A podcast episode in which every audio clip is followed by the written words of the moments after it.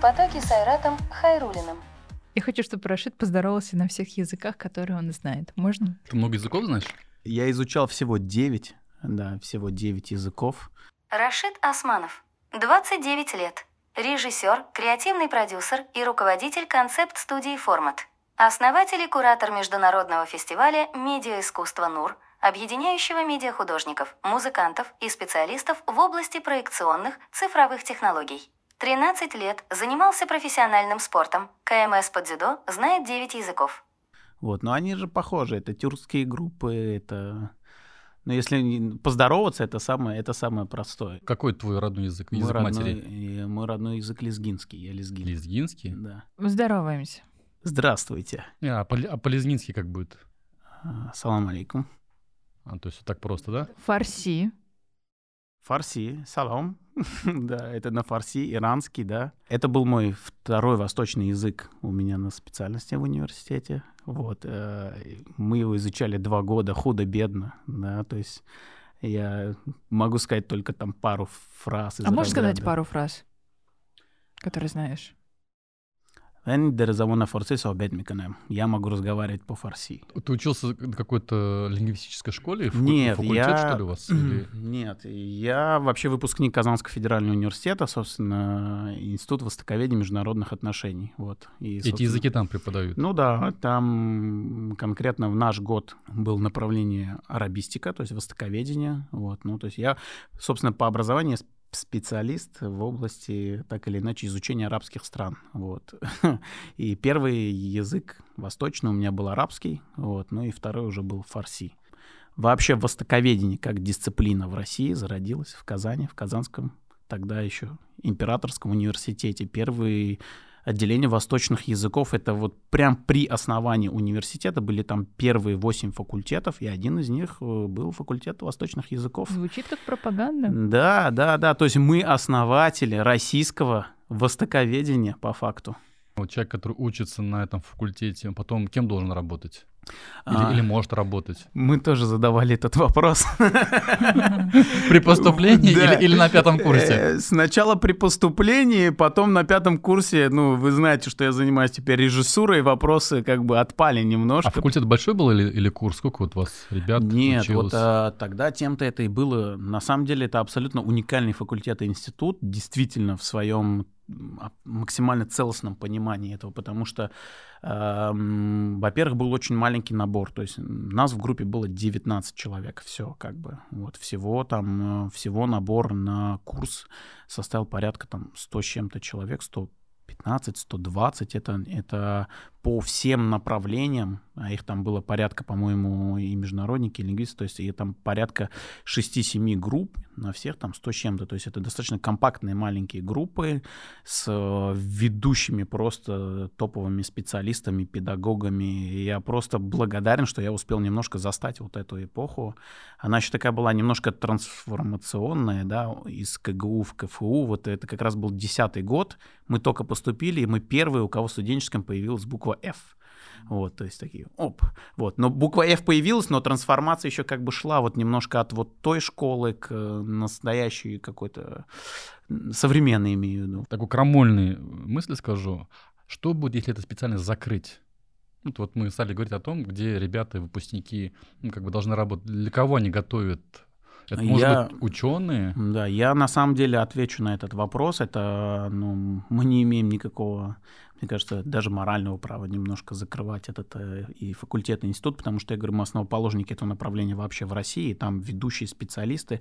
Кем работают ребята? Например, да. э, то есть есть отделения такие, как международные отношения, и сейчас ребята работают в консульствах, в российских посольствах. То есть у меня конкретно друзья есть, кто работает сейчас в Катаре, в Казахстане, в российских посольствах. Это дипломаты, это дипмиссии определенные, то есть это, ну, я считаю, одно из таких очень важных, как минимум, внешних коммуникационных наших государственных, наверное, сфер реализации, поэтому есть точные примеры, где ребята из нашего факультета института работают в посольствах, в дипмиссиях, помощниками послов, э, ребята работают в крупных нефтяных компаниях, да, то есть, э, ну, очень-очень много и крупных, в принципе, коммерческих компаниях, потому что Э, как бы немножко, кто такой востоковед, например, востоковед, например, арабист. То есть это тот, кто специалити... Э, то есть специализируется, он знает менталитет, культуру, экономику и так далее, и так далее, и так Должен далее. разбираться в этом, да? Да, и ты как специалист, будь то коммерческого сектора какой-то компании или кого угодно,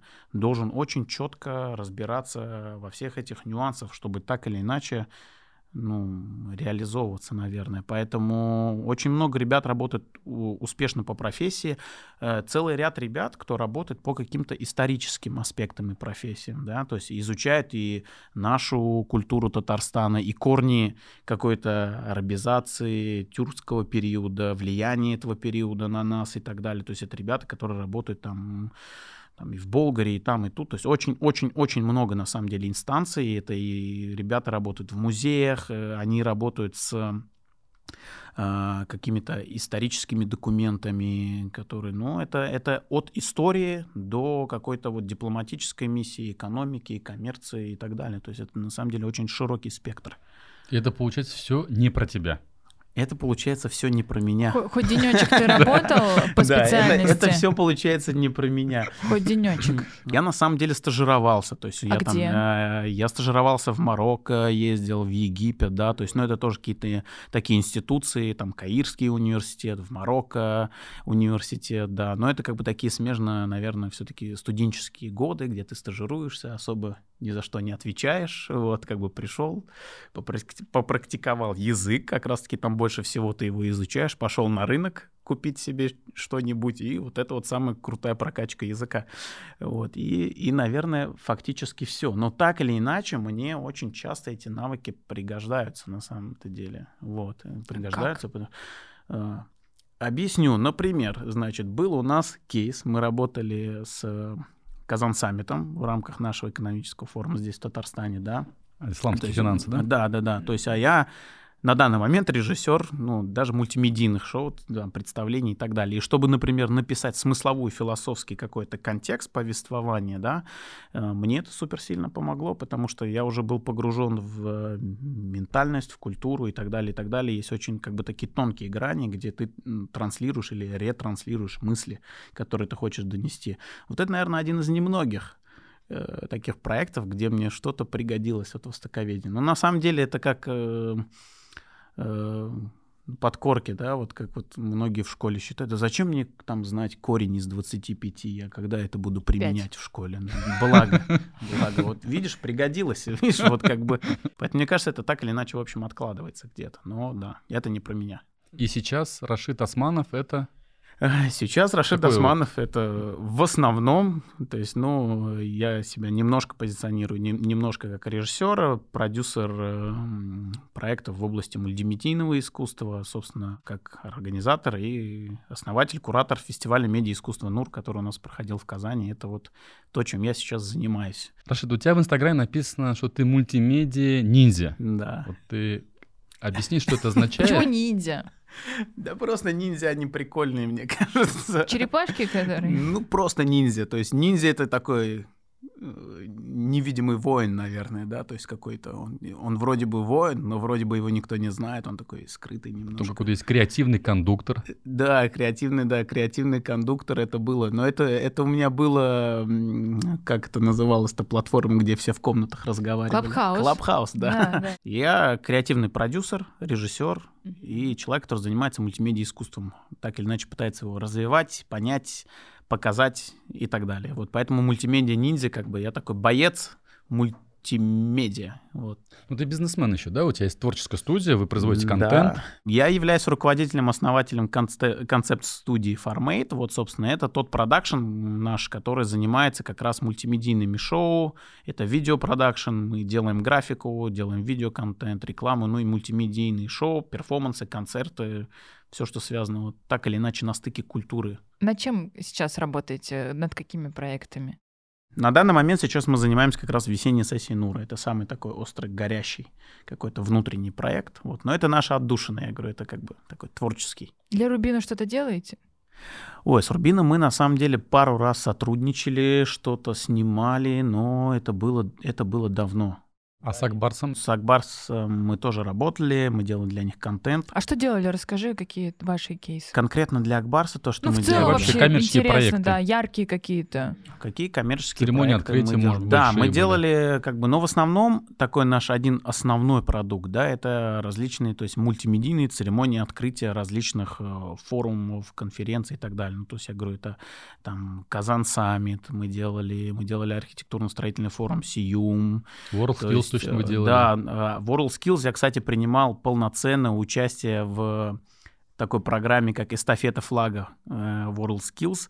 Я проехал все страны, отснял все блоги э, из этих стран. То есть мы приезжали в разные страны и делали такие блоги о стране э, с людьми, которые, собственно, так или иначе занимаются хендкрафтом, да, то есть какой-то ручной работой, так или иначе. Это на самом деле был просто шикарный опыт, когда ты летаешь в разные страны, немножко не спишь тоже, и постоянно съемки, включение, Разные выключение, часовые включение, пояса. выключение, да.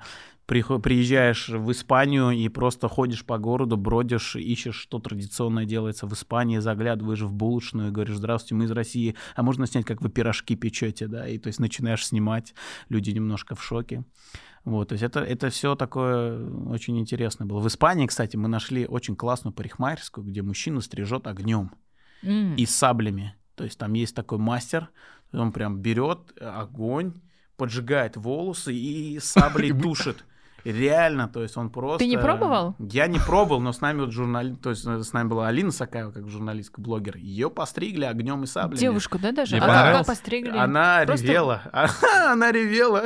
Если тебе придет корпорация, скажет, Рашид, сделай нам крутое шоу, денег немерено, хотим вау-эффект. Расскажи, как творческий процесс потом организовывается Мгм. для того, чтобы заказчик остался доволен. Ну, на самом деле, вот примерно такие задачи поступают. То есть говорят, слушайте, вот у нас там вот такая компания, да, или там это нужно раскрыть как- какой-то оп- определенной философии или там конференция. Э, Вот у нас есть даже какой-то финансовый запас, давайте реализовывать. Были запросы, то есть они бывают иногда очень абстрактные. Например, нам просто нужно красиво вот это открыть. Вот Чтобы было круто, да? чтобы было круто, да. А есть, которые говорят, слушайте, вот как бы у нас уже форум, он проходит несколько лет. Э, мы вот все общаемся, а контракта никто не подписывает. Можем ли мы как-то интегрировать вот, вот нем- не- немножко мысль того, что давайте начнем подписывать контракты, нам нужно увеличить количество подписанных контрактов. Вот. И мы тут уже начинаем думать... Типа эффект 25-го кадра. Ну, условно 25-го, но мы так или иначе нативно интегрируем определенные мысли. То есть, а это, как, как обычно э, бывает, это большая конференция, все только собрались. И то, как ты начнешь, тот, тот мут настроение, вектор, который ты задашь, он, по сути, может повлиять как бы на следующее, в принципе, течение того или иного форума. И вот мы думаем, при помощи каких инструментов, аудиовизуальных и вообще при помощи какого воздействия на человека можно добиться тех или иных показателей, эффектов, как заставить человека э, подписать контракты, например, или как ретранслировать мысль. Как правило, самое сложное — это собрать, а что же мы хотим сказать этим форумом, этим событием. Вот это самое сложное, да, потому что иногда происходит событие, все вроде бы знают, для чего оно, но а о чем оно, а как это, как это за две минуты быстро и красиво передать вот аудитории. И вот тут в дело вступаем уже мы. Ниндзи. Да, ниндзя, мультимедийные ниндзя. То есть процесс складывается, то есть понятно, то есть мы получаем техническое задание, спрашиваем, какая цель, чего мы хотим добиться, какую мысль мы хотим транслировать, да.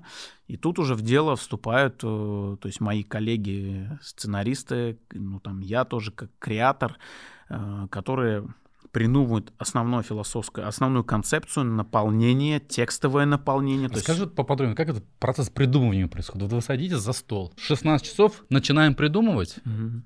Это так происходит? Еще интересен э, очень момент цензуры, потому что вот все так говорят, да, что нам нужны контракты, что нам нужно привлечь внимание, но при этом очень боятся делать какие-то смелые, интересные, э, где-то рискованные вещи. То есть это не обязательно какое-то плохое слово из трех букв написать, да, на большом каком-то э, пресс-воле, да, или холсте. Но вот где-то рискнуть, где-то устроить провокацию, такая уже маркетинговая, конечно, часть и составляющая. Понятно, что есть ну, абсолютно разные виды и агрессивный маркетинг, и акционизм, и все что угодно. Просто да? все же понимают, что агрессия, э, провокация это всегда гораздо интереснее. Да, эмоции. Ну, да, но... Это гораздо интереснее воспринимается аудиторией, чем что-то хорошее, позитивное. Ну вот. Э, просто такая действительность. Да, но просто всегда ли это уместно, это тоже другой момент. То есть это не всегда уместно. Там, где может быть провокация, э, и она как-то немножко благоразумно обоснована, мне кажется, пусть она будет, если такое есть. Но не всегда, во-первых, не всегда провокация работает, и не всегда провокация нужна. Вот, я так считаю. Вот. Но действительно, у нас как бы с точки зрения, вот, если мы говорим заказчиков, немножко все, конечно, более так э, аккуратнее хочется. Типа, давайте как-то вот поаккуратнее. Но при этом и контракты им хочется. Э, ну, понятно. Вот, вот поэтому и мы сидим и ломаем голову. Быть, так, время 4 часа, давайте сидеть, как увеличить да. контракты, но так, чтобы да. не написать слово из трех букв, одновременно сделать это за определенное время, да.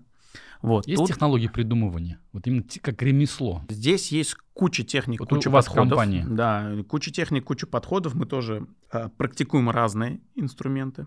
Вот, то есть у нас есть инструменты, например, у нас бывает так, что мы садимся на вот какой-то условный прям питчинг, штурм, да, это называется мозговой штурм. Мы говорим, так, сегодня, значит, вот, э, вот такая-то компания, такая-то задача, э, вот будет такой-то там цифровой форум, например, нам говорят, вот как бы надо Э, что-то открыть. И бывает так, что мы садимся всей командой, у нас распределены обязанности, кто чем а Какие занимается. вот обязанности?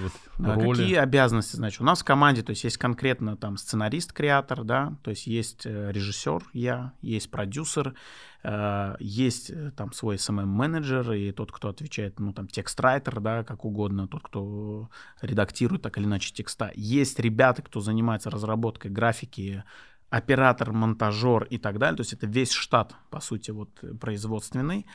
И э, мы за то, то есть я всем говорю, мы, мы не любим, чтобы мозги немножко застаивались вот у всех, потому что как бы монтажер, он иногда вот сел и, и монтирует с утра до ночи, как бы и не разминает свои мозги. И это тоже немножко плохо, потому что хочется иногда их разминать. То есть у нас есть подход, когда мы все садимся, там я озвучиваю какой-то ТЗ, говорю какой-то примерный такой мудбор, да, это какое-то такое создание атмосферы, чего хочется добиться, да, то есть, я говорю, то есть, ну, это должно быть технологично, да, то есть, техно, но, но технологично не банально с точки зрения понимания того, как работают там технологии, а с точки зрения, может быть, какого-то научного подхода, сбора данных, там, биг дата и так далее, поэтому давайте подумаем больше в эту сторону, то есть, я накидываю какие-то свои мысли как режиссер, основной вектор, вот, э, или вообще не даю даже ТЗ, говорю, вот есть такой форум с нуля, накидывайте все, что хочет, все, что хотите. То есть мы расходимся, и начиная от там SMM-менеджера до там оператора-монтажера, каждый, потому что каждый специалист в своей, в своей штуке, и, скорее всего, он будет думать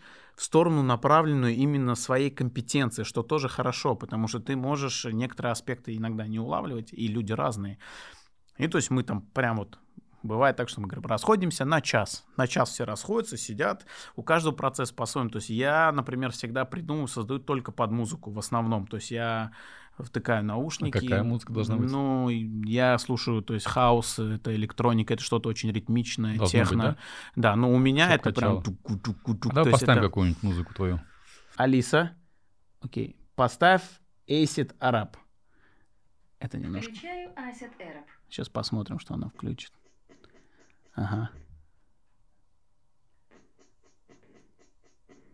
Ты одеваешь наушники, да. слушаешь эту музыку, да? И, да. и вот уже как бы... То есть и просто приходят какие-то образы, возможно, да? То есть просто, то есть абсолютно рандом мыслей. То есть вот мне... Классная музыка. Да, мне кайфово, когда это ритм такой. Вот, то есть когда есть ритм, он потому что тебя держит постоянно, то есть это фоном как-то играет, и у тебя просто идет целый ряд мыслей каких-то, то есть и тут есть несколько техник. Типа транс должен быть, ты как бы должен в транс состояние ну, попасть какое-то? Ну, я не, это не то, что не там транс, транс состояние, я не пью вообще, я вообще не балуюсь ничем этим и стремлюсь к какому-то очень трезвому сознанию и так далее, потому что мне кажется, это самое продуктивное светлое и рабочее какое-то понятное. Алиса, стоп.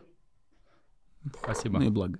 В Казани есть какие-то места, клубы, Соль. где можно вот под такую вот примерно музыку затусить? Итак, какую промо-группу нам рекламировать?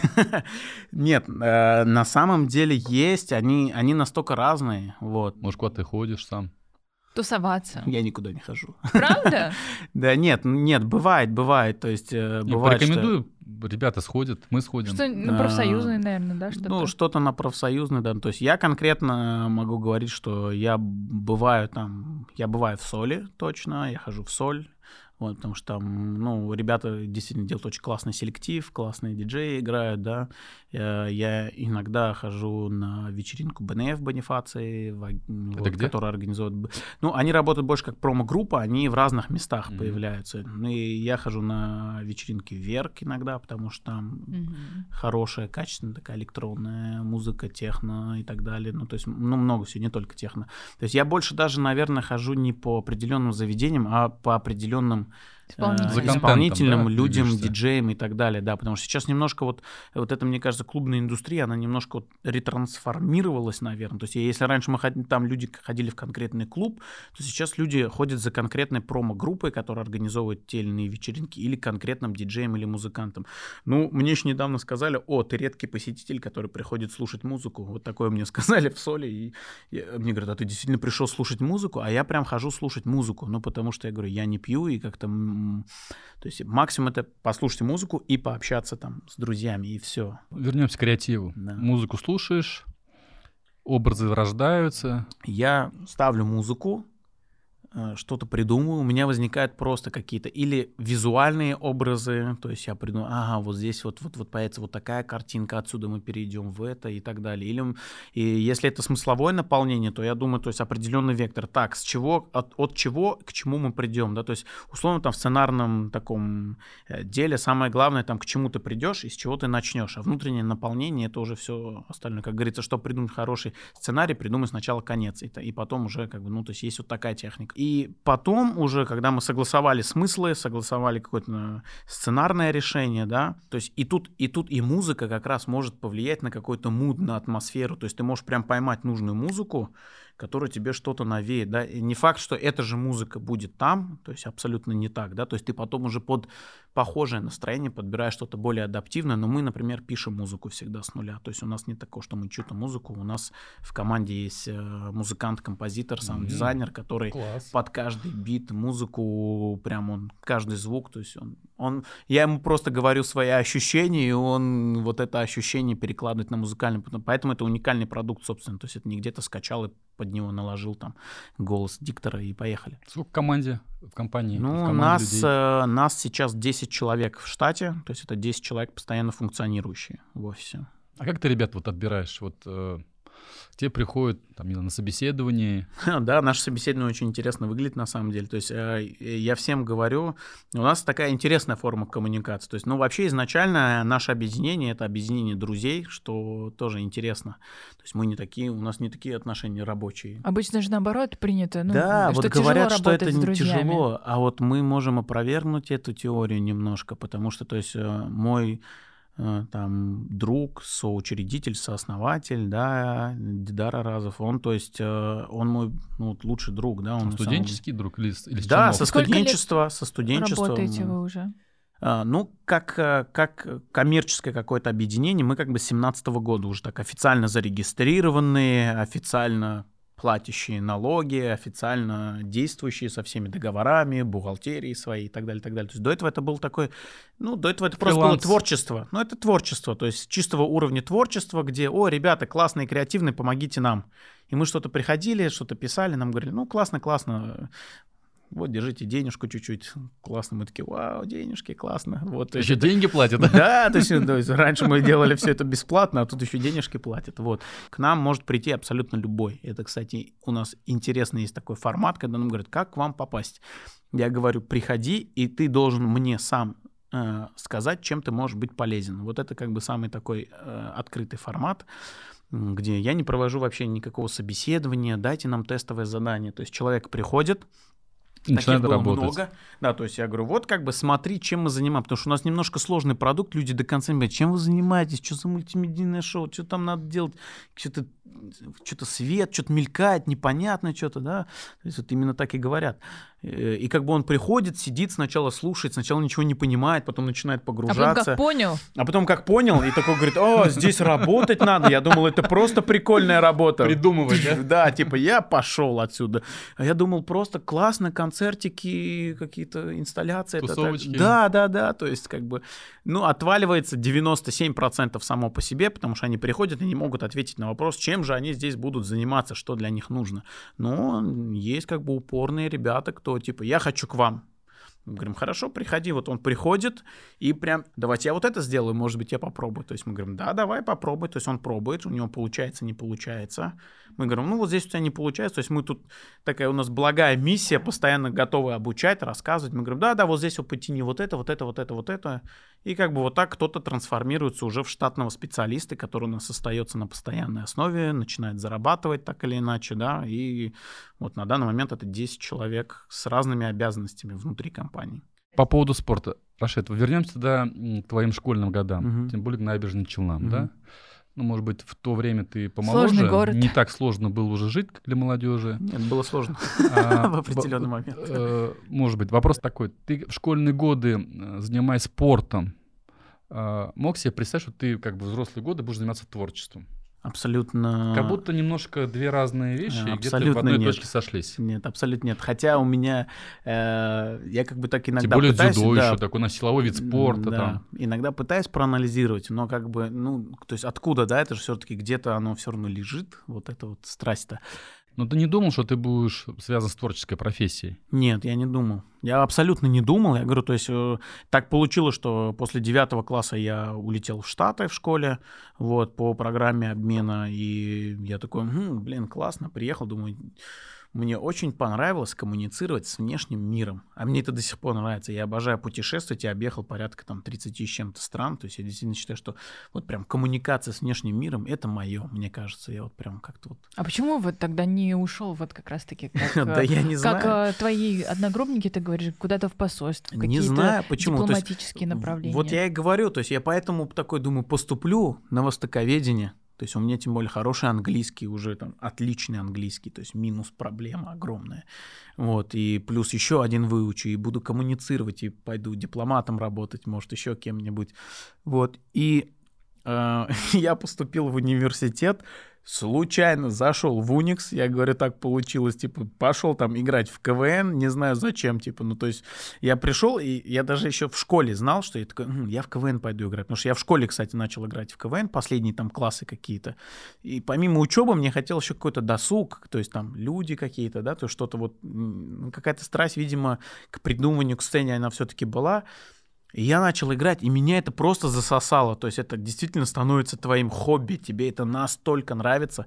К третьему курсу я понял, что я вообще не хочу сейчас... Э, то есть я просто в моменте понял, что я не хочу сейчас заниматься там международной политикой. Я сейчас хочу остаться, наверное, больше стор... ну, и уходить в сторону больше искусства. А сейчас вот. ты куда хочешь больше двигаться? Я пока сторону? мне тут комфортно, вот я в своей стезе. Современное пока... искусство. Ну, ну да, не Потому соврем... что у тебя столько направлений, у тебя сейчас новое глобальное, очень новое такое, где-то сырое э, направление современного искусства, которое набирает обороты не только даже в Татарстане, а в целом в России, в Москве да. тоже это становится популярным. Ну вот я сейчас прям ушел в медиа-арт конкретно понятно, то есть э, в медиаискусство, потому что если изначально там я занимался как-то на коммерческой основе, у меня были там и концерты, мне снимать было интересно, я и режиссировал много, и монтировал и так далее. То есть мне сейчас это уже менее интересно, и за последние годы веду там определенные свои деятельности.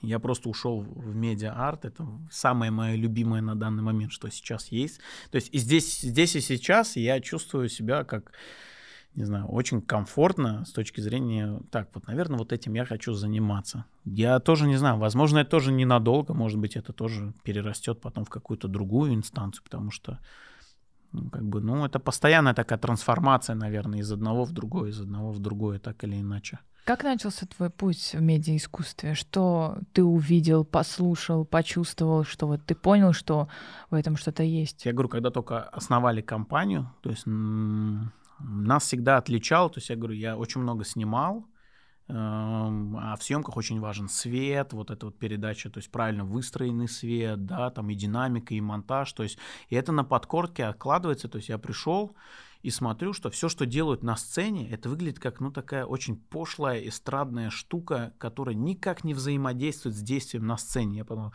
блин, вот классно было бы какой-то, кла- ну, вот крутой свет отстраивать, то есть прям под под номер, делать это более как-то художественно. То есть я начал с этого. То есть это вот первое прикосновение к технологии такой, где ты технологичность вплетаешь в искусство, да.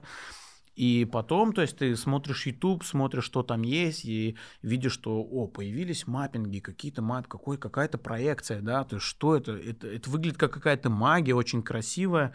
Я начинаю туда погружаться, гуглить, читать, как это делается, что для этого нужно. То есть, ага, графика, ага, промышленный проектор 20 тысяч люмен, да, то есть начинаю искать, есть ли здесь в Казани человек, у которого есть проект, нахожу такого человека, придумываю такой номер, говорю, так, вот давай сделаем с маппингом номер, то есть, и, то есть были первые такие номера с маппингом, то есть, э, я такой, вау, это теперь я сделал сам, классно, то, что я видел в интернете, теперь я могу делать, вот, и и так был целый ряд технологий, которые мы так или иначе внедряли в свои концертные программы, номера, шоу, и в какой-то момент, я говорю, у этого начался такой какой-то коммерческий спрос, люди приходят, говорят, слушайте, мы видели, это выглядит классно, это э, что-то новое, это что-то свежее, давайте нам что-нибудь такое. То есть и мы начали вот это как бы на коммерческой основе уже продавать. А на коммерческой основе появляется бюджет, который тебе развязывает руки и дает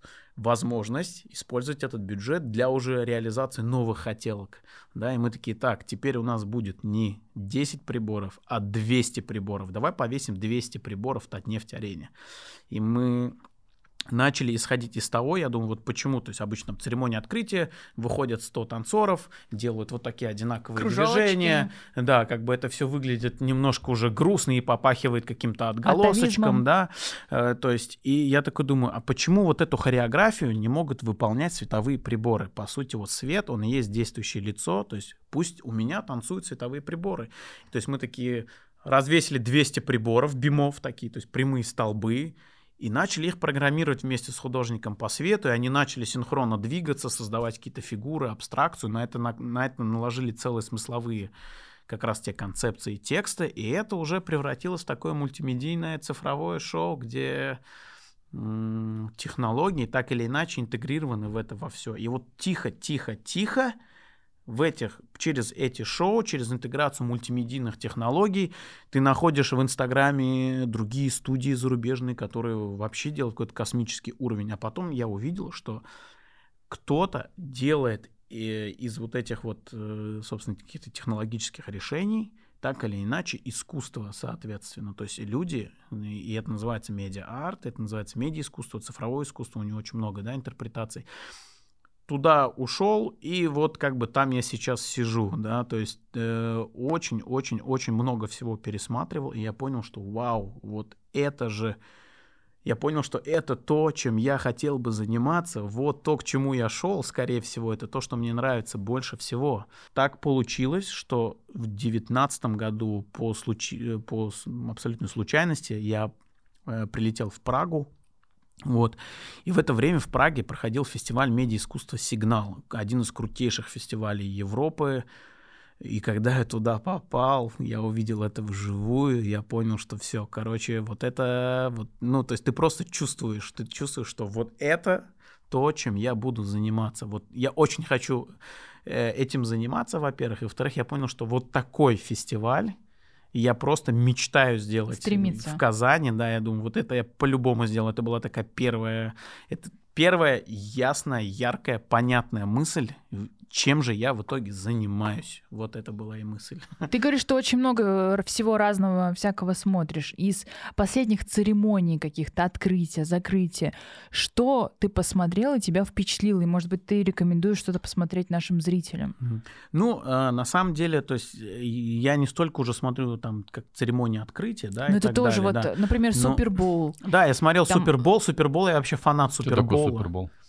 Ами- э, американский футбол. Да, это финал них... Э, американского Они... футбола. Вот, то есть это главная игра, где в перерыве между таймами Там делают шоу, шоу, да? да. Просто невероятно, с суперзвездами. Да, там но это считается как бы а, одной из таких мировых глобальных событий. билеты там каких-то космических Вот денег покажем. стоят, да. Супербол последний, навеянный хи- хип-хоп ностальгии, да, Мгм. причем там не было каких-то крутых спецэффектов, но это больше такая атмосфера, да, Snoop Dogg, Доктор Dre и так далее, то есть Именно. их всех, да, собрали в одно место, и само классное шоу, то есть я больше сейчас слежу за какими-то студиями и художниками, нежели, то есть шоу. Точечные э, какие-то Точечные. личности, которые тебе да, и их очень много, это и российские какие-то художники, и... Вот называй имена сразу же, чтобы... А, давайте поедем. Покрас Мы лампас. потом Нет, по- покрас лампас погуглили. это все-таки, да, э, покрас мы очень любим и уважаем, но то есть он тоже на стыке медиа-арта сейчас находится, но он все-таки изначально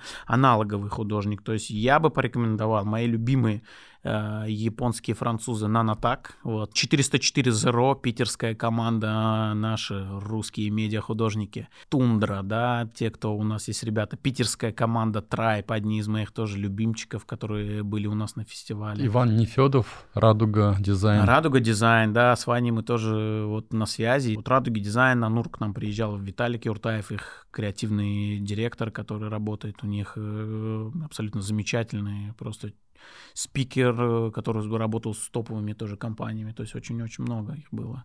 Рашид, попробуем э, такую как бы водораздел задать, да? То есть есть, э, ну ты вот сказал, Покрас Лампас, это как бы традиционные художники, которые работают с баллончиками, с Ну, с кистями, аналоговыми с- инструментами. с холстом. И есть э, диджитал-художники, да, или цифровое искусство. Они работают с компьютерной мышью, по сути, да, Ну, с медиа- программами, Да, медиа и создают искусство, ну, как бы в, в компьютерной среде. Условно это так, то есть э, инструменты, они примерно те, которые вы озвучили, то есть медиа-художник, у него свои инструменты, то есть это, это софт, да, то есть такие, как там, например, TouchDesigner, софт, который может что-то генерировать, это нейросети, то есть сам медиа-арт, он настолько разнообразный, то есть это программы по отрисовке и созданию какого-то цифрового изображения, да, то есть там Cinema 4D, например, то есть это софт, на котором работают. Есть э, как бы художники, которые работают там с какими-то с каким-то научно-техническим инструментарием, да, то есть там это микроскопы, ардуинки самые простые какие-то и так далее, и так далее. То есть это уже технологические какие-то штуки, датчики движения, датчики считывания, то есть это целый, целый, целый ряд инструментов. Есть художники, которые работают так или иначе с, э, например, со световыми скульптурами, то есть они создают скульптуры из света или работают с кинетикой, все, что двигается, поднимается, крутится в физическом его проявлении, да. То есть есть художники, которые работают с лазерами, и, то есть они фактически программируют лазер и создают при помощи этого лазера так или иначе вот какие-то инсталляции. биологическое искусство, когда Биологическое, биоарт. биологические молекулы или там Я не знаю. Да, эти, вот э, Расскажите мне. Есть биоарт, и у нас на фестивале НУР э, наша художница из Казани, Надя Камильяра, я считаю ее одной из самых перспективных здесь у нас в Казани, она создавала как раз-таки биоарт. Это был единственный биоарт. Он был посвящен как бы изучению э, биологической среды, ну, как бы таким процессом рождения, перерождения, вымирания и, и так далее. То есть как это выглядело? Это цветы были в вазе, да, то есть они в воде, они, то есть разла- Живые р- цветы. Да, живые цветы, они там, понятно, что это, они там разлагаются так или иначе, да, то есть она под микроскопом снимала процесс разложения вот этого растения, Стебелька. цветка, да, все, что там происходило. умирание клетки, да? Да, ну то есть там, там какие-то бактерии, они друг друга кушают там и так далее. То есть под микроскопом это снимала, эту картинку захватывала с микроскопа, уводила в ноутбук как раз, и уже в программе Touch Designer э, эту, эту, эту визуальную картинку э, через определенные алгоритмы и анализы преобразовывала в красивое визуальное изображение, которое через проектор светило на стену. Это такая абстрактная, красивая... музыка может быть, Да, наверное. да, то есть абстрактная красивая графика, которую в реальном времени создает, по сути, э, элемент биораспада. Она как-то добивала эту картинку? Вот, ну да, она добивала, потому что вот эта вот зах- захваченная картинка уходила в софт, в тач-дизайнер, то есть она его, ну, то есть трансформировала, накладывала на него определенные алгоритмы, задавала алгоритмы, то есть при движении вот таком выводить картинку вот так, да, если простым языком каким-то таким. Это надо действительно просто показать и посмотреть. К сожалению, медиа-арт — это очень штука, которую хочется смотреть, ее надо визуально впитывать. Кстати, я просто эм, хочу затронуть такую достаточно важную штуку, вот, которую я бы, я заранее с ней пришел, чтобы э, ретранслировать зрителям. Просто э, сама идея как бы фестиваля, который у нас есть, да, это на самом деле огромная дань уважения тому, что у нас здесь было. Потому что я говорю, мы как Казань имеем полное право, по сути, называть себя так или иначе городом, столицей медиа-арта и медиа-искусства. Потому Почему? что, потому что в 1960 году здесь, в Казани, на, на базе КАИ родилось э, студенческое конструкторское бюро «Прометей». Это первые пионеры медиа-арта в мире. Итак, флешбэк в историю резкий, потому что это история, которая, ну, они, к сожалению... Волшебно. Светомузыкой занимались. Да, да, ну, ну это, светомузыкой — это только часть. Вот как бы есть самые знаковые проекты, то есть это, это, это феномен, который... Ну, это феномен действительно 20 века, который... Э, их изучают везде, в Европе, то есть топовые культовые студии их изучают, а, про, а у нас и про них знают очень мало. В 60-м году на базе КАИ, то есть, вот, грубо говоря, вот были техники, которые ковырялись, да, там, и вот у них появилось желание, так, а давайте что-то мы вот как-то вот творчество, да, вот э, объединились с консерваторией, которая была через дорогу, там, и начали что-то коллаборировать. А, есть как бы, ну, вот э, композитор Скрябин, да, наш советский, то есть это первый человек э, в мире, композитор, который сказал, что у звука есть цвет. Он сказал, у звука есть цвет, у каждого определенного звука Чего есть. Себе. Да, и он это первый человек, который написал, придумал концепцию э, цвета музыкального произведения. То есть это это настолько прорыв в, ну, в искусстве, то есть это, ну, просто, это вот глобальный мировой прорыв в искусстве. Он сказал, что у определенного звука есть цвет. Каждый звук можно визуализировать, да, то есть, и, кстати, это такая прикольная практика, попробуйте для себя понять, какого цвета песня, например, да, то есть для вас, вот если вот вы закроете глаза, звучит песня, и какого это цвета она у вас будет. И вот он как бы э, немножко как бы так э, научный с точки зрения искусства обосновал принципы как вот оркестр может звучать.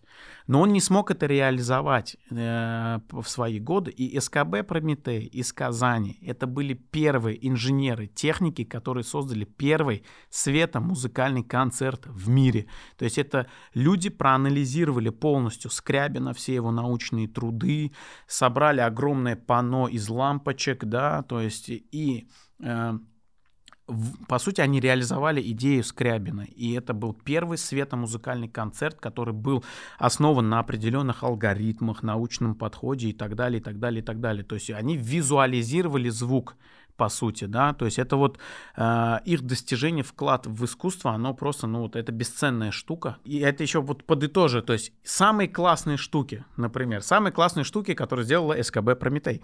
Итак, э, Здесь, в Казани, в 68 году, вот у нас есть Спасская башня, да, сейчас у нас есть проект, они сделали первую в советское время медиа-арт-инсталляцию, связанную с архитектурой. Называлась она «Малиновый звон». То есть это вот Спасская башня, колокол, они поставили световые приборы, то есть, ну, малиновый звон — это когда звучат колокола, да, вот эта вот э, вся штука. И они визуализировали цветом вот этот звук. То есть, когда тын, звучали колокола, башня Спасской башни подсвечивалась розовым э, светом, цветом. И когда еще был закат, эта башня, розовый цвет, он сливался с небом, и получался такой эффект парящей верхушки Спашни, Спасской башни. Это была первая такая э, медиа-арт-инсталляция вообще в советское время. Сейчас э, вы видели, да, вот цирк, подсветку цирка? Да. Да, вы знаете, что я вообще придумал СКБ Прометей, но она была другая. Сейчас это просто подсветка, а теперь внимание. Подсветка цирка — это была первая в мире медиа-инсталляция, реагирующая на погодные изменения. Вы знали, Ничего что себе. чем ниже температура, тем свет был более холодным, синим, тем выше — тем цвет был более красным. То есть и ты, проезжая мимо цирка, мог примерно понять, какая погода. То есть это топовые, мировые пионеры медиа-искусства, которые работали здесь, в Казани. Представляете? И как бы это то самое наследие, которое немножко почему-то мы забыли. Вот, и о котором мало кто говорит. Вот, и предводителем этого всего был Булат Махмудович Галеев, да, то есть он вот был таким капитаном этого да, корабля, его уже не стало, да, но э, остались живы еще некоторые предыдущие, ну, действующие другие, собственно, э, эти члены СКБ «Прометей», и в прошлом году на фестивале «Нур» мы сняли первый документальный исторический фильм про СКБ «Прометей» со всеми участниками этого СКБ «Прометей», которые уже дедушки, которые уже взрослые, оцифровали кучу файлов, э, фотографий. А где посмотреть можно фильм? Да, фильм можно будет посмотреть, он есть на Ютубе. Сейчас, да, да. Ссылочку он, тоже мы оставим. Да, ссылочку оставим, но пока он катается по фестивалям международным, и мы не имеем права сливать его в соцсети, пока она закрытая ссылочка, но она есть. Это замечательный фильм, всем рекомендую его посмотреть. Премьера была вот как раз у нас на фестивале, и куча гостей, которые приезжали, посмотрели фильм, они сказали, что... А еще показывать будете летом? Да, да, да, мы будем его показывать, мы периодически его показываем здесь mm-hmm. у нас в Татарстане, вот, то есть мы делаем показы специально, они пока закрыты, говорю, по целому ряду причин. Вот, но на них можно попасть, если следить за аккаунтом Нура, мы периодически выкладываем, что вот э, смотрим фильм «Прометей». Продолжая эту тему, фестиваль как раз это такая легкая дань уважения, в том числе и этому Э, объединению Прометей. Прометеи были первыми у нас в стране, кто, кстати, в 70-х, 80-х годах они делали конференцию «Свет-звук», «Свет-звук-музыка», по-моему, называлась, или «Свет-звук», свет, звук, технологии, что-то такое, я сейчас не помню точно. Вот, они, они делали вот эти конференции, то есть это был тот же самый фестиваль, он, mm-hmm. конечно, носил такой очень э, консервативный, консервативный наверное, да, такой научный характер, но они привозили, то есть мы видели эти цифровые записи, да, они у нас есть тоже, то есть там, там и танцоры какие-то с лазерами, Диджей. короче, да, то есть там какие-то разные, в общем, направления, такие синтез жанры, то есть тот же самый там великий Лев Термен, который придумал термин Vox, да, это музыкальный инструмент, реагирующий на радиоволны, такой у -у -у Электромузыкальный инструмент термин Vox – это первый инструмент такого типа.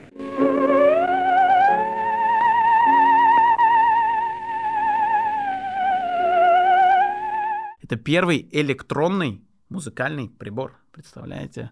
Вот. И как бы целая куча вот этих событий была – Потом мы эту историю потеряли, и сейчас мы пытаемся как бы вот э, пока своими ну, только частными, к сожалению, усилиями, да, но возродить э, так или иначе вот этот медиа-арт и медиа-искусство в Казани. И оно уже как бы привлекло к себе очень очень много внимания и независимых художников, и других представителей сообщества, поэтому посещайте.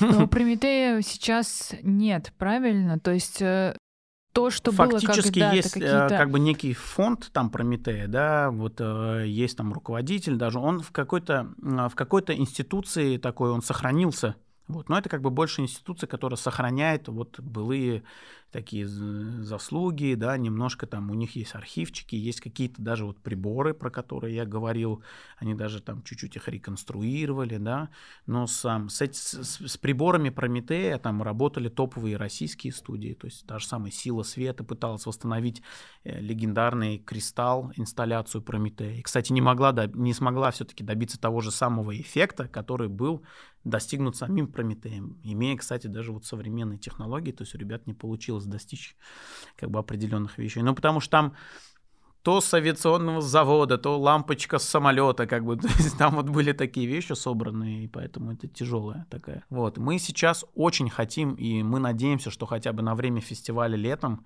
э, опять-таки в дань уважения Прометей, мы хотим попробовать реализовать инсталляцию «Малиновый звон» вновь на Спасской башне, то есть сделать такой Малиновый звон 2.0, современный, опять-таки, да, ну, чуть-чуть доработанный. И э, те самые прометеевцы, которые у, участвовали в создании этого малинового звона, они сказали, мы готовы, мы готовы консультировать, подсказывать, как это делать и так далее. То есть мы хотим вот такую маленькую фишечку, это уже спойлер, вот, да, то есть возродить э, вот эту первую в Советском Союзе инсталляцию архитектурную «Малиновый звон» и подсветить хотя бы на время э, фестиваля, нашу Спасскую башню. Мне кажется, это будет очень интересно. И это такой классный инфоповод, который, мне кажется, ностальгически привлечет очень много горожан в том числе. Художники хорошо зарабатывают, потому что это же такое э, достаточно частое Цифровые явление. художники? Да, да, да. Вообще, как бы готовы ли платить за такое творчество? На самом деле тут процесс складывается... Тем более, как будто вот можно вот так его сделать. Оно может быть и таким, другой вопрос, кому-то на это надо или не надо, будет он на этом зарабатывать или не будет, крутой он маркетолог или нет, он может это продать так же концептуально, как, как и Мали. Да, ну, в целом, вот как кто банан. тебе нравится, за кем ты следишь, кого бы хотел сюда Нет, привозить? Ну, конечно, есть, э, то есть я слежу с очень, очень большой аспект художников. И, кстати, это другая э, интересная составляющая вот нашего фестиваля, когда мы опирались и смотрели. У нас в фестивале принимают участие очень известные художники, вот такие топовые. И есть просто ноунеймы, которые никогда нигде ты просто их не найдешь. То есть там 112 подписчиков было у художницы э, э, Аля Тоска Рус, так она называется. То есть это digital художница, которая как раз исследует русские э, традиционные орнаментики, коты, кокошники и создает из QR-кодов такие кокошники прикольные. То есть, да, из QR-кодов. Ковидных? Да. Ну, почти ковидных, Или обычных QR-кодов? Нет, нет. Вообще расскажи про фестиваль, который вот он у тебя в сентябре прошел в 2021 году про весь процесс подготовки ты уже начал про это да. говорить? Ну, это была такая вот мечта, просто мечта. После Праги, да, ты сказал. как вот есть мечта у ребенка, типа я это хочу. И вот угу. как бы это была такая моя мечта. Э, мы как компания очень много работали вот как бы всегда на заказчика, да, то есть тебе заказали, и ты вот как говоришь, вот какую надо, вот говоришь, вот эту штуку, и ты для него как бы такой, все равно это немножко такой, э, немножко обслуживающий контент, да, то есть он, понятно, такой коммерческий имеет направленность, и у нас не было как бы такого детища своего, вот проект, который бы я сказал, вот это мы, вот мы как бы вот это. И а, я говорю, слушайте, ну вот надо делать фестиваль, и на самом деле история у него очень классная. Мы даже его там позащищали где-то, ходили, презентовали, нам даже пообещали софинансирование, сказали, все круто, все, это, это фестиваль нужен нашему городу. Мы Что говорим, за инвесторы? Государство? Не могу говорить. А государство как-то поддерживало? Ну вот говорю, мы много куда ходили, и там, и тут, и вроде бы нам сказали, да, да, да, да, да, да, да. И как бы нам все обещали, обещали, обещали, обещали. В один момент мы понимаем, что его, ну, нет этого финансирования. Вот так вот оно чуть, оно вот так упало почти, да, фестиваль. Да, а я его подхватил, вот, я говорю, так, стоп, пришел к команде, вот, открыл дискус, вот этот разговор, говорю, итак, ребята, начинаем. А теперь самый сложный вопрос. Мы пять лет копили деньги. Готовы ли мы сейчас слить все деньги в фестиваль, вбухать, потому что мы знаем, что эта история не самая коммерческая. Готовы ли мы сейчас как бы пожертвовать всем тем, что мы заработали? Вот. И тут э, огромный респект всей команде, потому что все сказали, да, мы готовы. То есть э, все сказали, да, мы готовы, потому что это та мечта, ради которой мы последние годы работаем, живем, делаем. Вот. И фактически фестиваль был организован на личные наши средства полностью, и нас тут поддержала еще одна компания на стейдж, и наш друг Вадим, э, который сказал, слушайте, это круто, мы поможем, дадим тоже немножечко денег, да, то есть мы там разделили все косты пополам, он был соорганизатором, и потом уже пошла огромная подготовка к фестивалю, где мы такие, так, и что же теперь делать, да, э, я проанализировал кучу форматов, мы придумали свой формат фестиваля, да, то есть мы начали отбирать там, что у нас может быть, Тут нашлись технические как раз подрядчики, то есть просто ребята, ну, понятно, что мы знакомы в этой сфере с какими-то подрядчиками, которые нам сказали, слушайте, мы готовы предоставить техническое оборудование, как бы вот просто так, на дружеских условиях, как бы мы вписываемся, это очень крутой проект. Потом начал самое интересное, мы начали думать, какой формат фестиваля. То есть у нас формат фестиваля, он был следующим, то есть у нас было, это фестиваль, он шел три дня, у него была, э, то есть, ну, в основном такие фестивали это такая вечерняя, ночная программа событий, потому что нужно, чтобы было темно, уже свет, да. То есть днем была образовательная программа, была основная программа это инсталляции и перформансы. Э, у нас э, на фестивале было 13 или 14 инсталляций, раскиданных по всему городу. То есть ты пришел на одну локацию, там инсталляция такая-то, посмотрел. То есть это такой туристический маршрут фестиваля, где люди и горожане, они одновременно знакомиться и с городом, потому что ты составляешь маршрут, куда они пойдут, то есть, да, и там были очень разные локации, они были абсолютно разношерстные, то есть, вот штабом фестиваля выступила национальная библиотека, ребята нас поддержали, сказали, вот вам помещение, то есть это вот, вот фестиваль был из, из, из, из того, да, да и палок, да, то есть из того и палок был сделан фестиваль, вот, э, то есть кто-то дал помещение, кто-то еще что-то, были какие-то исторические здания, да, то есть был там дом-музей Боротынского. Вот знаете такой дом-музей Боротынского? Такой вот очень неочевидный, казалось бы, музей, но очень уютный в центре города, прекрасный, да. То есть какие-то классические были, например, вообще промышленные здания. Это то, где мы базируемся, в самом центре. Бывшая фабрика «Адонис». Там, где сейчас рюмочная волна, нить, где все mm. тусуются с внешней стороны. А снутри это швейная фабрика бывшая «Адонис». У нас там, кстати, вот студия тоже, мы там сидим внутри только. То есть, и там вот швейный большой такой цех, ангар, мы его тоже договорились с арендаторами, взяли его в аренду, да, на время фестиваля. И чем привлекательно это был фестиваль, то есть были локации, на которые есть доступ, а были абсолютно такие secret location, на которые обычный человек, то есть ты не можешь просто прийти в обычное время в городе.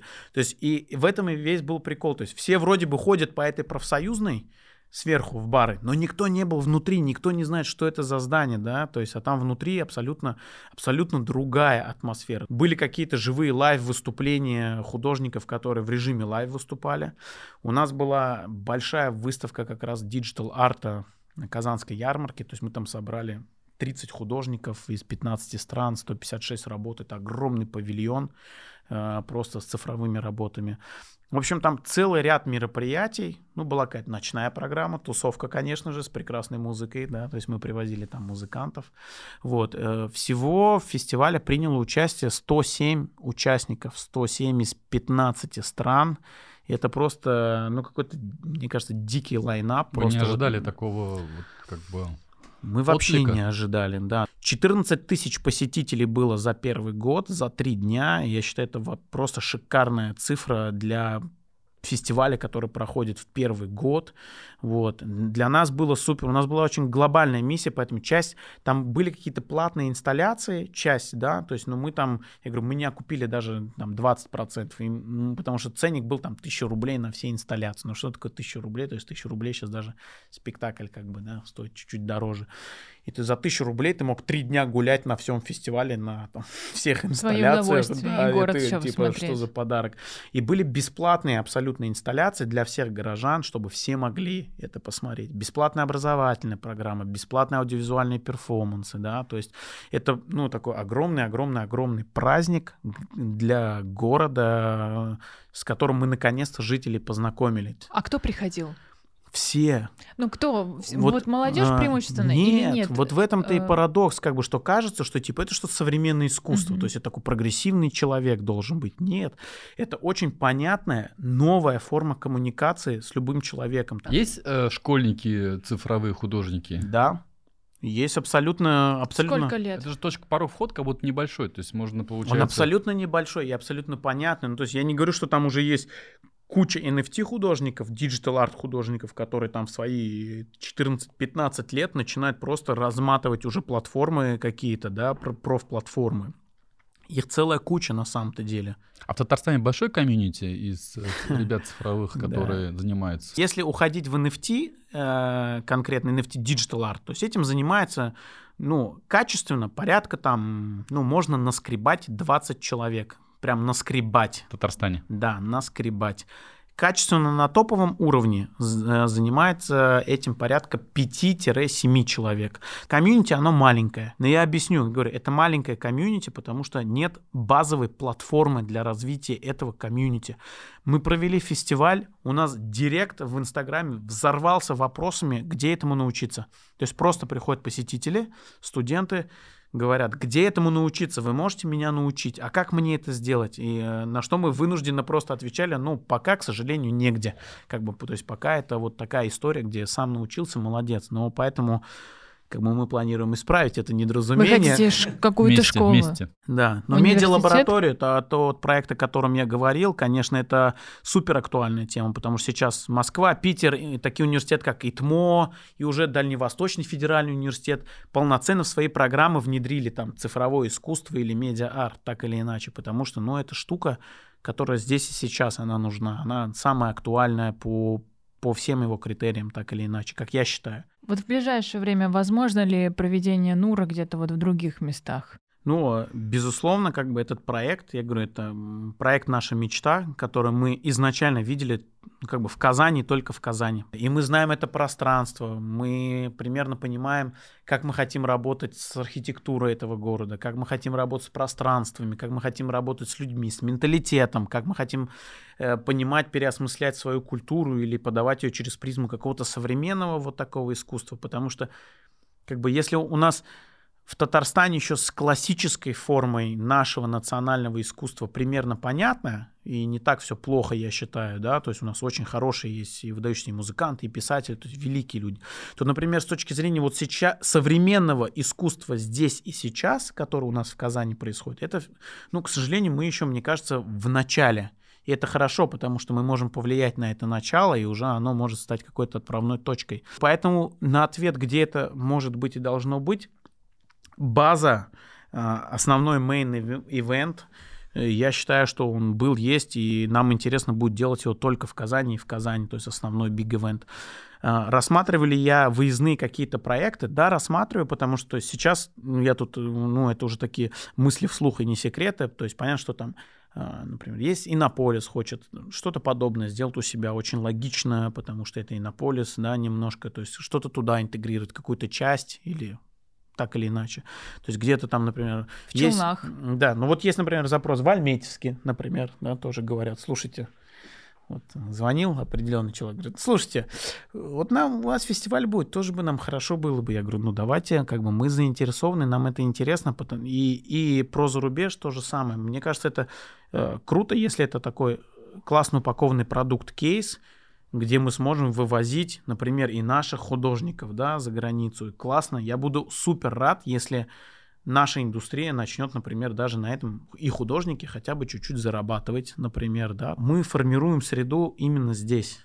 Это супер важно, что мы формируем среду здесь. Мы хотим формировать и, и студии, и продакшены, и художник, и так или иначе помогать в продюсировании художников здесь, в Казани, потому что ну, мы так видели этот проект изначально, и мы так его видим. Что-то ты себе прикупил из современного искусства? Да, я себе, я, кстати, покупаю современное Затарился, искусство. наверное. С digital артом у меня его и так много, то есть я конкретно, то есть там digital art не покупал, потому что я и так дружу с художниками, он у меня каждый день, да, под боком. Это вот именно за что ты заплатил. Да, да. Вот да, я, я скажу, за что. Как То есть на фестивале, на фестивале я ничего не покупал. Но у меня есть последние покупки, которые я вот сделал буквально неделю назад, и это про современное искусство как раз-таки. Это физические работы. Есть такой художник э, Виктор Забуга, питерский. Значит, там была целая история. То есть в Петербурге на стене вот некий художник Виктор Забуга, такой достаточно известный в андеграунд культуре, написал Виктор Забуга, буквы просто, да, Пришел другой художник, кстати, Макс, э, Макс Гамма, вот эти ромашки по городу, которые есть, э, иногда вы, может быть, видели, забиты mm-hmm, все такими mm-hmm. ромашками, да? Есть неподалеку этот, на земле. Да. Сделали. Вы его поймали? Нет. Вот, как бы, э, вот этот Макс Гамма пришел и, и, и поверх как бы вот этого имени наклеил свои ромашки, такое полотно. А в стрит-культуре э, у граффитистов считается это таким дурным тоном. То есть если ты чью-то работу сверху забиваешь своей, это значит, ты его вызываешь как бы Батлица. на разговор, да. И он э, как бы, ну, Виктор Забуга такой художник из андеграунд культуры, а к Максиму Гами есть несколько вопросов, потому что, то есть, и как бы та ромашка, которую он использует, это тоже изначально очень похоже на концепт японского художника, и вообще тот смайлик, который он использует, это украинский художник, и как бы там было очень много таких вопросов к вот немножко попсовому, наверное, направлению mm-hmm. в искусстве. И типа он такой наехал на андеграунд художника, типа своими ромашками забил его имя. На следующий день я просто покажу. Виктор Забуга э, нарисовал вот это, собственно, на стене, где он сверху поливает эти ромашки, да, то есть немножко, немножко как бы сверху на них накидывает. Тот потом сверху э, под этой струей нарисовал, то есть приклеил э, лицо этого забуги и нарисовал такого зайчика толстого в какой-то интимном белье таком сексуальном, да, вот.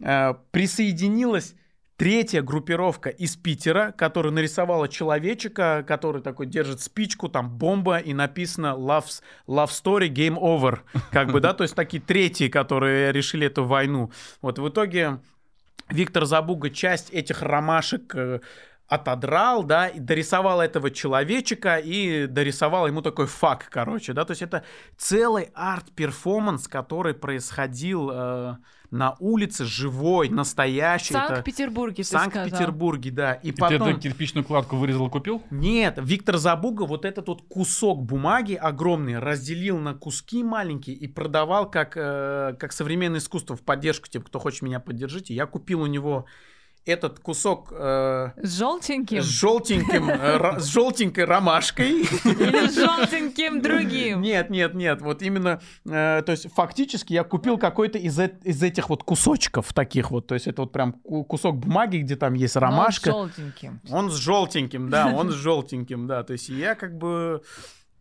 э, решил поддержать андеграунд настоящего художника, как я считаю, я был на, Сколько стоит? на не стороне. секрет? Слушайте, это абсолютно не секрет, это стоило абсолютных копеек. Мне кажется, это была больше такая промо-акция. Кусок бумаги я купил за 2000 рублей всего лишь. И мне кажется, это просто прекраснейшее при- приобретение искусства за 2000 рублей, которое имеет под собой эту огромную историю. Я считаю, просто это вообще такой стрит-арт перформанс 2001 года. Ну, То есть я считаю, он точно возглавляет списки как бы вот того, что происходило в рамках российского стрит-арт искусства. Это классно, потому что ты поддерживаешь художника, я вообще люблю их поддерживать, в принципе, да, вот, и ты приобретаешь кусок искусства, пусть он физического, например, будет, и, в принципе, за этим есть, то есть это не какой-то пустой там арт-объект, это настоящий целостные произведения искусства, за которым есть какая-то история. Какие у тебя еще увлечения есть? Я коллекционирую винил. У меня есть, Мгм. э, у меня есть, э, я купил недавно виниловый проигрыватель. Сам виниловый проигрыватель 84 года, уси- усилитель 72 года. Это шикарный японский аналоговый виниловый проигрыватель, просто в идеальном состоянии, Где который... ты его нашел? И Мне его привезли из Японии. Вот, то есть я на, на самом деле, у меня еще есть такой прикол, я э, называю себя, ну и друзья меня называют немножко типа авитолог. Вот, то есть я сижу на Авито, да, Авитолог. да, да, Я да. такого еще не слышал. Я тоже. Да, то есть они называют меня авитолог. У меня есть такой прикол, то есть я люблю сидеть на Авито и что-то искать просто. Я не знаю, зачем я это делаю, но это вот как, э, как вот есть коллекционеры Не, какие-то. есть же да? барахольщики, которые ходят по рынкам. Вот я барахольщик тоже, потому что я... там, да, типа, вот я- книжки, медальки всякие. Вот э, как бы, а я барахольщик еще в онлайн-пространстве, да, то есть помимо того, что я всегда, куда бы я ни летел, я иду на барахолку, я коллекционирую всякие прикольные штуки исторические. Видимо, востоковед историк арабист чуть-чуть живет во мне, знаете, такой типа, на, вот это вот историческая штучка какая-то прикольная. Вот, э, элементы дизайна я люблю какие-то очень классные, необычные. И я вот просто даже перед сном, у меня это как вот традиция, я типа ложусь, и авитолог вступает в дело, и просто, то есть ты такой, о, классные колеса. Вау, плакат 72 года. То есть я как бы ищу какие-то просто сумасшедшие штуки. А мне- у меня уже Авито, он же тоже генерирует, он же тоже, он же тоже умный у нас уже. Э, Да, и он уже мне выдает конкретно штуки, на которые я залипаю, всякие, знаешь, и там на Авито я нахожу как бы то есть свою первую Волгу, она была у меня первая черная. Тоже я на там, Авито? Да, конечно. Свою первую, кстати, Волгу я купил за 25 тысяч рублей в Волжске. Вот, я просто на ней приехал в идеальном состоянии. Вот, и я просто нашел как какой-то Андрей на Авито, продает виниловый проигрыватель. Он выглядит просто шикарно. То есть это идеальное дерево. То есть я просто смотрю, и я влюбился. Такой думаю, блин, ну вот как бы это же аналоговый звук. А я до этого тоже как бы, ну, слушал винил, и это вот, вот эта сыпучесть. Просто он другой. Это живой звук. Это, и это просто не кнопку. Алиса, да, там, включи музыку. Нет, спасибо, не надо. Вот, э, то есть, а это прям ты это физический акт. И, во-первых, мне нравится сам винил, потому что это дизайн обложки, да. И как бы просто вот эта эстетика винила, она меня так порадовала. И я пишу некому Андрею, я говорю, Андрей, здравствуйте, мне вот еще это в час ночи, конечно, я же ложусь спать. Говорю, мне вот э, как бы винил интересует туда-сюда. Он говорит, да, супер, вот приезжайте там-то, там-то. Я приезжаю Куда надо было э, приезжать? э, В Аракчино, да, надо было ехать в Аракчино, сто- в Кировскую Область. Кировский район, область, да, почти область, да. Вот, то есть какой-то домик очень гостеприимный дядя Андрей, проходи, проходи. Я говорю, да, я как-то, нет, нет, проходи, сегодня пятница, я немножко тут выпиваю. Такой, да. То есть он там какое-то пиво разает, у меня жена Как ушла. будто мы начало пос- триллера какого-то. Да, я такой захожу, и то есть у человека дома куча всякого аналогового оборудования, кассетные катушки, магнитофоны, несколько винилов. Он такой, садись, садись, сейчас мы чай попьем. Я говорю, да что-то как-то странно это все выглядит. Думаю, ну ладно, может, это виниловая какая-то движуха у них такая. Чайная. Да. Ну, и как бы так, сейчас очень трепетно. Сейчас мы так, а, что предпочитаешь? Вот ознакомься с винилом. То есть очень так деликатно, академично. Интеллигент. Интеллигент, да. И как бы он такой ставит винил, он такой, сейчас сядь, сядь, сядь, сядь. Я такой, я сажусь, он, сядь, включаю, такой, слышишь это, слышишь, слышишь, слышишь это, слышишь, слушай, слушай, слушай. Я такой, да, да, да, классно, классно. Он говорит, вот это винил, вот это винил, понимаешь, понимаешь? Я такой, да, да, я понимаю, я понимаю, сколько это стоит, в конце концов, да. В общем, я кайфанул у некого дяди Андрея на Авито. Я купил офигенный, почти новый, нулевый японский виниловый проигрыватель. Э, Там же купил у него усилитель. То есть он мне сказал, вот этот усилитель не подойдет, посмотри вот на этот. Какая-то эстетика, посмотри только, только как это выглядит. Да? То есть, ну, это, это реально это очень красиво. Это что, дизайн, который придумали тогда, это нечто просто. Все, и я у него приобрел, он мне его, он сказал, я приеду, только сам подключу. Я говорю, ладно. Он приехал ко мне здесь, к нам в рабочий офис. Дядя Андрей убедился, что он, то есть, ну, это настолько человек, видимо, душой живет за это и отвечает. Он такой, я не какой-то перекуп, я вот как бы вот э, очень ответственный. Я говорю, я понимаю, да. Рашид, ты приготовил презент и Да. вопрос задания для наших подписчиков. У нас тут задание, значит, а, я бы хотел да, увидеть в комментариях а, интересное, креативное а, описание какой-либо digital картины или digital работы. И самое красивое, крутое digital описание работы. То есть вы можете фантазировать что угодно. Там, сказочное космическое небо, по ней едет машина, все что угодно, я здесь не ограничиваю. А, Вот. Самое э, крутое предложение концептуальной digital картины э, получит наш э, support и помощь как в фестивале медиаискусства НУР. Мы готовы будем помочь реализовать в отрисовке этой digital картины. Супер. Да, и мало того, мы готовы выставить... Задача придумать, а вы поможете реализовать. Мы поможем реализовать, да. Если вы можете сам как digital художник реализовать, это супер, мы принимаем такой вариант. Если вы не digital художник, но хотели бы попробовать, мы готовы привлечь digital художников, которые бы вместе с вами визуализировали эту digital картину, которая есть у вас в голове. Это тот самый момент зарождения от мысли до реализации, да. Вот мы готовы ее помочь отрисовать. И мы готовы выставить эту работу на фестивале медиаискусства Супер. НУР в Уже августе. да. Да, то есть э, подготовиться хорошенько и в рамках какой-то выставки цифрового искусства э, выставить эту работу. Как вот это первый подарок. Второе место мы э, готовы подарить два билета на все выставки и инсталляции фестиваля НУР, который пройдет у нас э, летом. Тоже просто на все. То есть вот мы вас добавим на список во все. Э, на, на все перформансы, концерты и так далее. То есть это два билета на сам фестиваль. Э, И третье место. Третье место мы мы готовы подарить этот замечательный мерч фестиваля. Я могу сто процентов гарантировать качество этого продукта, конечно же, потому что мы совместно с казанскими, кстати, дизайнерами тоже это разда- разрабатывали. Мне кажется, очень классный крой, длинный рукав, все стильно, как и должно Да, выглядит быть. очень красиво. Идеальная шелкография. Посмотрите на качество. Видите, она... Не тянется, да, не, вот не все как, трескается. вон она. Рашид, спасибо тебе. Спасибо вам. Э, Я еще раз хочу сказать, что ты реально удивил. Такой, ты, такое открытие, мне кажется, для нас, Камиля, такого нового мира. Мы об этом слышим, немножко видим. Где-то чувствуем. Что-то такое, может быть, читали, может быть, где-то видели, но реально как бы такого погружения не было, да, и ты такой открываешь как бы новую как бы дверцу такую, Я рад. новое пространство, новый Я мир. рад.